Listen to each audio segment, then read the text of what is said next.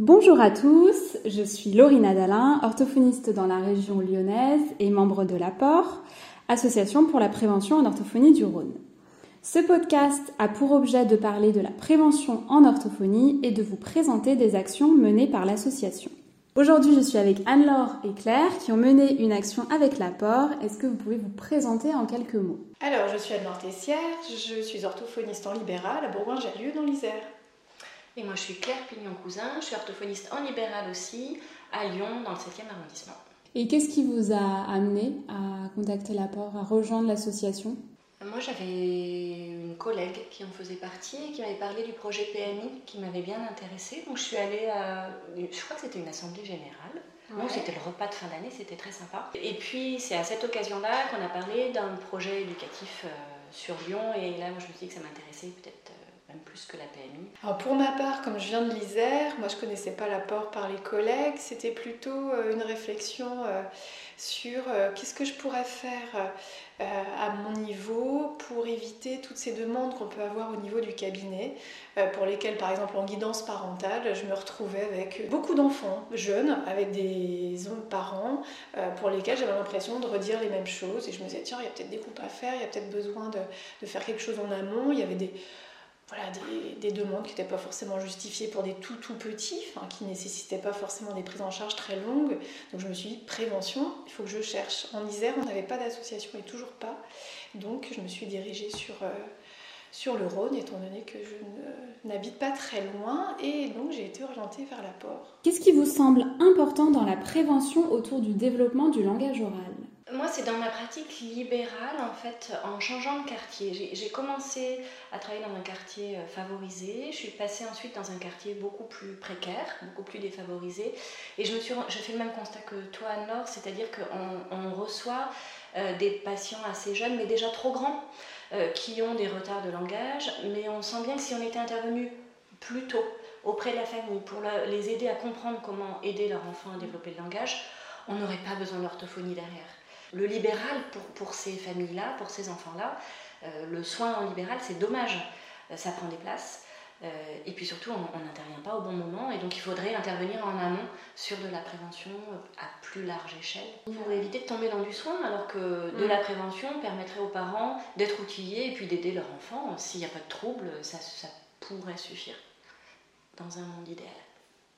Après aussi, je crois dans la prévention, euh, le rôle de l'association aussi, c'est d'intervenir auprès des, euh, professionnels de santé, des enseignants, des familles, euh, vraiment travailler sur tout ce qui permet à l'enfant de construire ce langage. on parle des facteurs de protection justement, donc vraiment étayer ces facteurs de protection. Oui, oui, et tu as raison aussi auprès des professionnels. Ce qu'on fait assez spontanément en libéral, mais de façon plus construite et plus à une autre échelle aussi. C'est-à-dire euh, pas former euh, juste l'enseignant de notre patient, mais euh, par école. Ou... Quand on a le temps aussi, parce que ça mobilise du temps aussi en libéral. et c'est vrai que tant qu'on n'a pas forcément justement à diffuser de l'information pour, justement que ça puisse servir à d'autres enfants, pour d'autres familles. Donc c'est vrai que je trouvais que vraiment cette association permettait d'agir sur plein, plein de facteurs différents. Et, c'est intéressant. Est-ce que vous pouvez nous présenter l'action que vous avez menée toutes les deux? On a été sollicité par la ville de Lyon euh, parce que dans le quartier Mermoz, il y a deux collègues libérales euh, qui avaient fait une formation auprès de deux écoles maternelles et d'une crèche dans le quartier Mermoz auprès des professionnels. Euh, et ça avait vraiment bien accroché, les professionnels étaient très très contents. Euh, elles avaient demandé aux deux collègues de faire une action auprès des familles. Cette action-là, elle a fait un grand flop parce qu'en fait, ça a été ouvert à toutes les familles. Euh, et du coup, personne n'est venu. Enfin, je crois qu'elles ont eu 4-5 familles qui sont venues. C'est les écoles et le centre social qui avaient fait de la publicité, mais peut-être juste des affiches, euh, ou en tout cas globalement à toutes les familles. Et ben, les familles qui se sont déplacées, c'est les familles qui en ont peut-être le plus besoin et puis surtout il y avait très très peu de monde. Du coup, c'est les professionnels de l'école et de la crèche, enfin et du centre social qui se sont dit il faudrait qu'on réfléchisse autrement et peut-être dans le cadre du PRE, donc projet de réussite éducative, qui est un dispositif de la ville qui met des, finances pour des projets pour soutenir l'éducation des enfants scolarisés. Donc on a été sollicité dans ce cadre-là et on nous a demandé de monter un projet. C'est l'apport qui a été sollicité. Et les orthophonistes, elles, étaient passées à autre chose, donc on, a pris le relais, mais on, a, voilà, on leur a demandé pourquoi, selon elles, ça avait échoué. Et là, du coup, on, s'est dit qu'il fallait que les familles soient repérées par les partenaires et adressées directement. Et puis on a rencontré les familles avant de mener l'action pour euh, bah, faire, avoir un lien. Faire connaissance, leur présenter le projet aussi. À quoi elles s'engageaient, les objectifs aussi du, du, projet. Et puis des quatre ateliers. Donc on a eu quatre ateliers réalisés avec un parent et un enfant. Euh, avec des objectifs qui étaient euh, à jouer avec trois fois rien. Un parent et un enfant, mais en fait on avait cinq parents et cinq enfants vrai. à chaque atelier. Exact. Plusieurs familles. Plusieurs familles. Cinq. Toujours les mêmes sur les quatre ateliers que l'on a retrouvés. Avec euh, ben voilà, ce rendez-vous avant les ateliers pour faire leur connaissance. Et puis leur proposer les objectifs qui étaient jouer avec trois fois rien, les comptines, le plaisir de lire et l'importance de lire des livres et puis la langue maternelle, valoriser la langue maternelle parce qu'on est dans un quartier, euh, Mermoz, où il y a beaucoup, beaucoup de migrants. Et là, on a eu cinq familles euh, non francophones, avec des langues de très différentes. Et donc notre idée était aussi de dire à ces familles, n'essayez pas de parler euh, une langue que vous ne maîtrisez pas avec votre enfant, mais parlez-leur en polonais, arabe, bulgare. bulgare voilà c'est comme ça que vous allez nourrir euh, le langage de votre enfant. C'est en tout cas ce qu'on souhaitait faire passer comme message. Et puis de les rassurer aussi quant au fait que même si la langue française n'est pas parlée euh, dans la famille, qu'eux aussi peuvent justement euh, continuer à jouer en polonais, continuer à raconter des histoires en arabe, chanter des chansons en arabe aussi.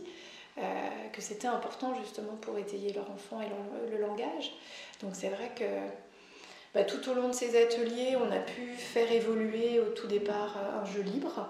Euh, donc on avait euh, récupéré des grands cartons et puis on a essayé bah, voilà, de rajouter des choses comme des craies grasses, comme des pinces à linge, comme des tissus, des cordes à linge. On a fait des ouvertures au cutter, on a, on a fait évoluer les cartons pour montrer qu'avec rien, des choses qu'ils avaient bien sous la main à la maison, on pouvait jouer et donc parler on a toujours laissé les parents initier, voir un petit peu comment eux euh, s'appropriaient bah, le matériel.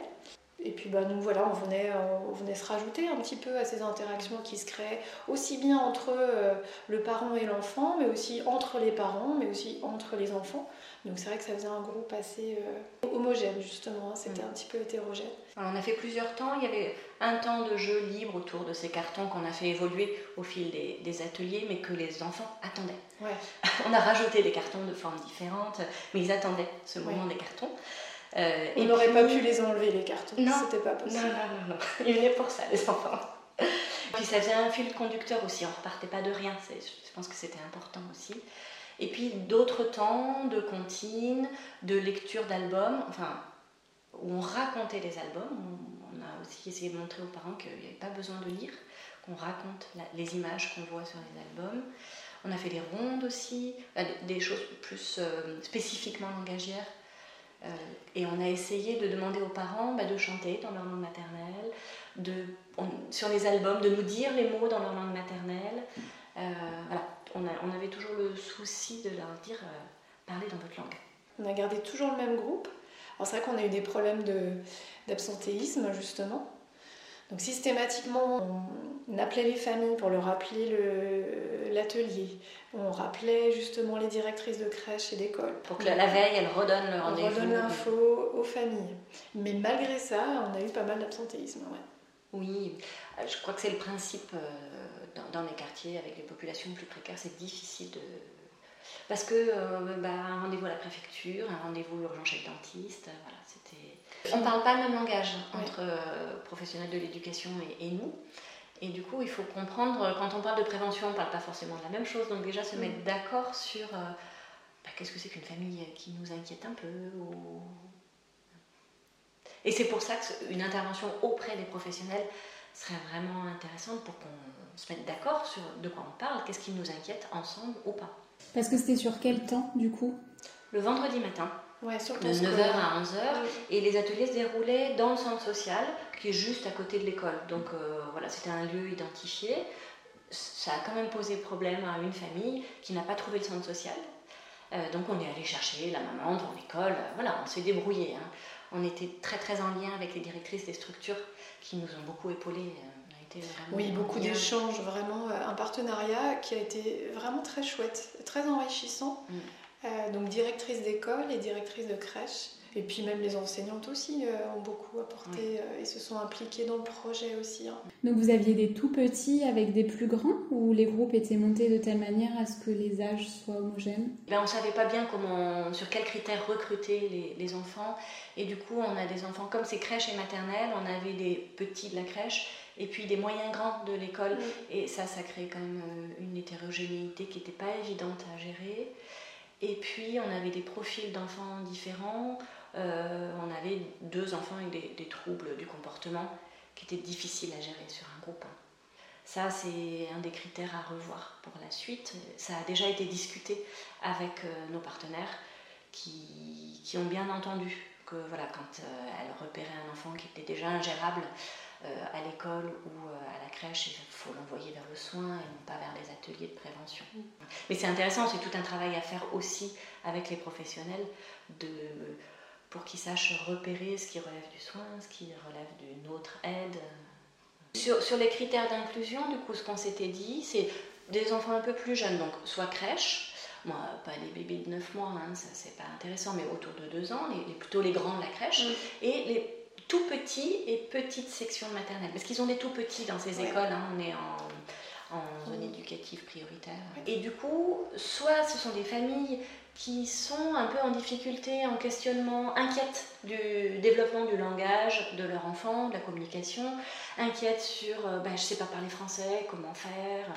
Donc si les professionnels ont déjà repéré, ça, peut être des familles euh, qui seront rassurées dans ces, dans, ces ateliers, ou bien c'est les professionnels qui sont un peu inquiets en observant les interactions entre les parents et les enfants, où ils trouvent qu'il n'y a pas d'interaction, ou voilà, ils sont un peu gênés par ce qu'ils observent.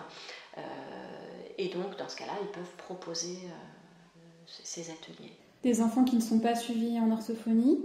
Tu as raison. C'est un critère. C'est un critère. Ouais, c'est ça. Oui, tout à fait. Alors certains, c'est vrai qu'on s'est retrouvés dans le groupe, euh, des parents qui avaient fait une demande, je ne sais pas, six mois auparavant, et qui finalement, sur la fin des ateliers, nous ont dit Ah bah ça y est, il a commencé les séances en orthophonie on ne s'interdit pas à la fin d'un atelier de se dire bon bah effectivement cet enfant-là relève du soin et, du coup à la fin des ateliers on, conseille aux parents de partir euh, vers du soin. Combien de temps a duré cette action? La réunion avec les partenaires c'était septembre parce qu'on devait lancer les ateliers en novembre, décembre, janvier, février, un atelier par mois. Et puis, ben, on a fait les entretiens, des premiers entretiens en novembre, et puis confinement. Euh, il y a une école qui a décidé que c'était trop compliqué, donc a décidé d'arrêter. Euh, et donc on a commencé en février finalement. Premier atelier février, mars, avril et mai. On a fini en mai. Un par mois. Un par mois. Et en mai, on a également refait une réunion avec les partenaires pour euh, recueillir un peu euh, leurs impressions et puis se projeter dans la suite, voir quelles améliorations on pouvait faire. Donc quel retour vous avez eu justement À la fois des partenaires, mais aussi des familles?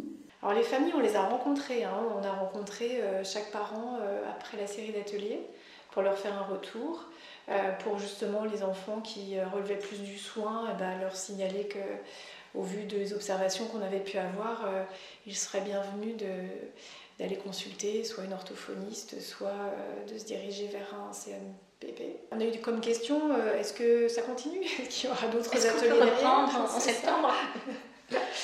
Donc euh, voilà, on, a bien vu que certains étaient partants pour, euh, poursuivre ce, petit chemin parcouru ensemble. Euh, au niveau des partenaires, bah voilà, il y avait quand même des demandes de la part des enseignants et des directrices pour justement peut-être faire un, travail plus avec eux, avec les partenaires en plus, donc ajouter ce travail-là. En fonction de ce que nous ont dit les enseignants, on s'est dit qu'il fallait leur reproposer une formation ou information auprès des professionnels, donc des enseignants, du personnel de la crèche et éventuellement du centre social, pour leur apprendre à dépister des, difficultés de communication et de langage et à réorienter. et elles sont très très demandeuses. donc voilà, on, a proposé un nouveau projet dans ce sens-là qui serait plutôt de la formation aux professionnels et qui compléterait l'action de prévention. C'est-à-dire que elle serait mieux orientée vers les collègues en libéral quand ben voilà, le, trouble, il semblerait qu'il y ait déjà un trouble, ou quand c'est juste des familles qui sont un peu perdues dans le développement du langage et de la communication de leur enfant, et bien proposer un groupe de prévention, les rassurer et, les outiller un peu. mais pour ça, il faut qu'on forme les professionnels ben, au développement normal euh, du langage et puis quels sont les signes qui peuvent nous inquiéter et vers qui orienter. Donc on aurait ce volet-là. Et puis l'autre volet serait de reprendre les actions, les ateliers, mais en ciblant euh, peut-être des enfants plus jeunes, petite section, euh, avec des objectifs de prévention et non pas de soins déjà, de remédiation. En tout cas, un groupe va démarrer avec Manon et Lisa euh, en octobre, c'est ça? Les partenaires vont être euh, rencontrés là à la rentrée, enfin après la, rentrée scolaire, et Lisa et Manon reconduiront le groupe des quatre ateliers là sur le mois d'octobre. Et en fait, Manon et Lisa euh, ont suivi le projet depuis septembre dernier, c'est-à-dire qu'on travaille à quatre. On est intervenus toutes les deux directement sur ces ateliers, mais Manon et Lisa sont avec nous à toutes les réunions de préparation. On est à quatre à chaque fois. Donc elles, elles, ont suivi l'évolution, elles ont vu dans quels écueils on tombait. Elles, voilà, on a réajusté ensemble. Elles nous aidaient à trouver des idées pour animer les ateliers. Euh, donc on leur passe le relais, mais elles savent connaissent déjà très bien l'action. Et puis ben, nous, on va se mettre en retrait, mais on, va continuer. Voilà. Est-ce que vous avez éprouvé d'autres difficultés, d'autres limites que vous n'auriez pas évoquées? C'est rigolo parce que ça vient pas en premier, mais ça venait en premier, après le premier atelier, même après les, entretiens initiaux. On, a eu des familles qui ne parlaient pas français. Du tout Pas du tout. Ouais. Du tout. Deux familles qui ne parlaient pas du tout français. Impossible de faire une phrase en français. Et donc impossible de comprendre une phrase. Et ça nous a mis en grande difficulté, nous qui aimons bien parler. Parce que le premier atelier, on pensait faire de la prévention en parlant. Parler la langue maternelle, parler de, de parler. Et en fait, euh, ben non, ça n'était pas possible. Donc on a fait. Mais c'était intéressant. Hein non, c'était très intéressant parce que c'est vrai que ça, ça bouscule un petit peu euh, bah, déjà ce qu'on avait prévu euh, et puis ça bouscule aussi notre manière de bah, de, faire et puis de, faire passer les choses aussi. Alors c'est vrai qu'au cabinet on est confronté à ça, mais c'est vrai qu'en plus le, groupe n'étant pas hétérogène, il faut gérer le groupe, il faut gérer aussi chacun, chaque particularité, euh, chaque langue, et c'est vrai que c'était pas forcément évident, mmh. mais euh, bah, je pense qu'on s'en est pas trop mal sorti. C'est intéressant pour nous parce qu'on s'est rendu compte que finalement on parle trop d'habitude et qu'on noie, même nos patients qui parlent à peu près bien français, on les noie sans doute dans des informations. Et là, on a été obligé d'aller à l'essentiel et de modéliser. Je pense qu'on a beaucoup modélisé. Oui. Euh, et nous, on modélisait en français et on les incitait à faire pareil dans leur langue. Et quand elles essayaient de parler en français, on leur disait Mais non, en polonais, en bulgare, allez-y. Nous, ça ne nous gêne pas. Ouais. C'est vrai que dans le projet initial, on s'était dit on leur demandera d'effectuer une mission euh, entre chaque atelier. Mais expliquer ça en français et leur faire passer ce message-là, c'était impossible.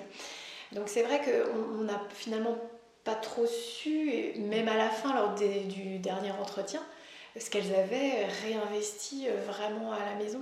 Enfin, pour certains, si, un, petit peu, mais. Euh, on ne sait pas trop. Oui, sur les entretiens initiaux et finaux, euh, ben, qu'est-ce qui a bougé vraiment On ne sait pas. On sait que, en particulier ceux qui parlaient le moins bien français, veulent revenir. Donc ça veut dire qu'ils ont trouvé quelque chose, mais sans doute pas ce que nous on pensait. Et je trouve que c'est ça qui est intéressant, c'est-à-dire que ces familles sont venues chercher ou ont trouvé quelque chose. Mais quoi? On ne sait pas trop. Parce qu'on Oh, c'est parce qu'on était ça. Alors, mais c'est vrai qu'il y avait quelque chose de chaleureux. Du retour des, des, enseignants, ils nous disent, mais rien que ça, que vous, vous euh, professionnels, vous ayez pris le temps avec ces familles, qu'on est tout le temps en train de bousculer dans le quotidien, à l'école, en leur donnant des consignes, en leur demandant de faire vite. Et vous, vous avez enfin pris le temps, avec la mère et l'enfant, parce que bon, on n'a pas eu de papa, euh, pour les enseignants, ça avait l'air d'être vraiment ça qui comptait aussi, qu'on ait entendu ces familles, qu'on ait pris le temps avec elles, de les valoriser aussi. Oui, les rassurer, euh, de répondre aussi à leurs questions, parce qu'on en avait forcément des questions durant, durant ou après l'atelier. Euh, et d'ailleurs, on a réduit euh, notre, notre intervention. Au départ, on devait intervenir deux heures, je crois. Et on a réduit à une heure et demie parce que c'était trop long, justement pour les tout petits, rester deux heures sur des temps de comptine qu'on avait peut-être prévu un peu long au départ. Enfin, dès le premier atelier, on a, on a réduit. Et puis on s'est aperçu que sur notre 1h30, bah, il y avait toujours bah, le temps de se dire au revoir, le temps de répondre aux questions aussi des parents, enfin des mamans. Euh, oui, il y a des mamans qui restaient les deux heures. Mais c'était libre, l'atelier durait une heure et demie et puis on a une demi-heure pour celles qui souhaitaient rester. Oui, puis des mamans du coup discutaient ensemble, voilà, avaient peut-être un temps justement un peu... Euh, hors, hors école pour, euh, pour parler de choses et d'autres. Oui, il y a une maman, par exemple, qu'on a réorientée plutôt vers le centre social, sur des activités. Bon, elle voulait apprendre la langue française, elle n'avait pas osé faire le pas, donc on, l'a aidée à s'inscrire au centre social pour les cours de français et euh, pour des activités parents-enfants de socialisation au sein du centre social. Donc là, on n'était pas dans le soin pour cette petite fille, peut-être qu'il n'y a pas besoin de soins, mais que juste une intégration sociale pour la famille. Mais c'est là où on voit que ces actions, euh, vraiment dans le lieu de vie de, ces familles, est indispensable. Et puis c'est vrai que d'avoir les partenaires en direct, euh, ça nous a fait, euh, voilà, ça, nous permet d'avoir énormément d'informations par rapport à notre activité libérale dans notre petit bureau, où bah, avoir le partenaire c'est compliqué, ou justement on n'a pas forcément ce temps-là. là on est vraiment dans un autre cadre et qui est vraiment bénéfique. Enfin, je trouve que c'est euh, c'est à généraliser. Il faut, oui, parce qu'à la fin de chaque atelier, on avait, enfin pas chaque, mais souvent, on a eu un contact avec les directrices pour leur dire bah, voilà ce qu'on va faire, voilà comment ça a accroché ou pas, telle famille est venue, telle famille n'est pas venue. Et donc on sait que les directrices ont reparlé aux familles. Euh, il y a une maman qui a apporté des photos de l'atelier à, la maîtresse parce qu'elle était contente, parce que voilà. C'est ce temps-là hein, qui est sans doute précieux. Hmm. Et est-ce que vous auriez des conseils ou des recommandations à transmettre à des orthophonistes qui aimeraient mener une action proche, similaire? Allez-y, foncez. non, moi je pense que vraiment, euh, euh, avec la problématique des listes d'attente dans nos cabinets, il faut qu'on agisse euh, avec notre regard d'orthophoniste sur le langage, mais de manière plus globale. Donc il faut aussi qu'on puisse redonner des, des, outils à ces parents qui bah voilà, sont un petit peu euh, soit désemparés, soit se rendent pas compte qu'ils ont des choses aussi à faire, que la tablette, ça ne fera pas tout euh, dans, le, dans la construction du langage de leurs enfants. Euh, qu'il y y a vraiment, ils doivent être acteurs dans ce développement du langage. Ça prend du temps, c'est vrai, de, de, mettre en place ces actions, mais c'est enrichissant dans les deux sens en plus, que ce soit pour nous, que ce soit pour les familles, pour les partenaires. Enfin, moi, je vois vraiment euh, entre notre action là dans notre bureau et l'action qu'on peut avoir avec des ateliers, on, donne tellement plus largement d'informations et on a un impact tellement plus large que je dis ça vaut le temps de consacrer euh, du temps euh, à ces actions-là et à les proposer le plus largement possible. Oui, et puis moi je dirais qu'il faut oser changer de posture professionnelle. On reste orthophoniste, mais c'est très différent quand même ce qu'on propose. On accepte d'être déstabilisé, on accepte d'oublier nos objectifs, de faire évoluer le langage. On est là euh, un peu à disposition pour faire émerger quelque chose. Mais on, a bien vu, nous, on est parti sur le premier atelier avec des objectifs, des machins. Eh ben non, c'est pas possible. Et je trouve que, enfin, moi, ça m'enrichit beaucoup d'avoir euh, accepté que, bah non, au bout des quatre ateliers, les enfants parlent pas mieux. Hein. Clairement. C'était pas le but. On a semé des petites graines, on espère, mais on sait même pas quelles graines on a semé. Il faut accepter d'être déstabilisé comme ça. Oui, mais c'est comme dans ton jardin, tu peux planter une graine et puis la plante, elle va pas pousser tout droit, elle va peut-être un peu prendre des courbures différentes et variées. Donc cet atelier s'appelait quand même le jardin des mots parce que justement, c'était ça, c'était planter des graines pour que derrière émerge peut-être quelque, chose, oui, peut-être quelque chose de très, bien rangé, peut-être ça va aller loin, pas loin, mais il va forcément en ressortir quelque chose. C'est ça. Et accepter qu'on ne sait pas quelle graine on plante. On a une idée, mais finalement, c'est peut-être pas cette graine-là que les parents vont, vont choisir en tout cas. Eux, ils trouvent quelque chose, on ne sait pas exactement, et je trouve que c'est important d'accepter ça. Oui. Euh, de, de, quitter notre posture où on sait et où on va expliquer. Et c'est un vrai support d'avoir une association comme l'apport derrière soi dans ce genre de situation? Essentiel, essentiel. Moi, je me suis sentie sécurisée. Oui, sur plein de points, parce qu'il y a plein de choses qu'on ne gère pas. Euh, voilà, le projet, euh, le budget, euh, la communication. On se sent légitime aussi. On n'est pas seul, on est une association pour discuter avec les partenaires. Oui. Mm. Oui. on en a un certain poids. Et puis le fait aussi de confronter nos idées, nos points de vue, ça permet aussi de se dire, enfin moi je trouvais que c'était rassurant aussi de se dire, ah oui tiens, bah voilà, on va quand même, on prend le même chemin, ou on a une vision qui est, qui est identique, ou, ou ça m'enrichit, ça enrichit, on s'enrichit vraiment. Euh, le fait, moi, que j'ai trouvé extrêmement confortable et qu'on n'aurait pas en pratique libérale, on était quatre. C'est énorme quand même. On a mobilisé quatre, pour cinq par an. c'est pas rentable, c'est sûr. Mais quel confort de se dire, bon, on y va toutes les deux, oui. mais on a Manon et Lisa, elles sont avec nous. Oui. Et elles vont nous apporter leur regard. Et elles vont euh, rebooster parce qu'il y a des fois on est Qu'est-ce qu'on va faire pas trop ce qu'on avait prévu. Et voilà, et elle nous donne des nouvelles idées. Euh, et, elle, voilà. et ça, c'est quand même génial de se dire on est quatre. Euh, mm. En fait, on y va à quatre à chaque fois. Oui, le côté équipe. Hein. qu'on n'a pas en libéral aussi. Ce travail en équipe qu'on n'a pas ou peu ou, Enfin, tout dépend comment on travaille, mais moi qui travaille essentiellement euh, seule dans mon bureau cabinet avec quelques partenaires, mais peu, c'est vraiment un travail euh, qui apporte beaucoup parce qu'il y a un travail d'équipe là et mm. qui nous permet d'avancer et puis de se rassurer aussi et de, euh, de développer plein de choses. Enfin, j'aurais jamais cru que je me retrouverais à quatre pattes dans un, dans un carton. Dans un carton mm. avec des gens qui ne parlent pas français. C'est ça, et des gens que je ne connais pas.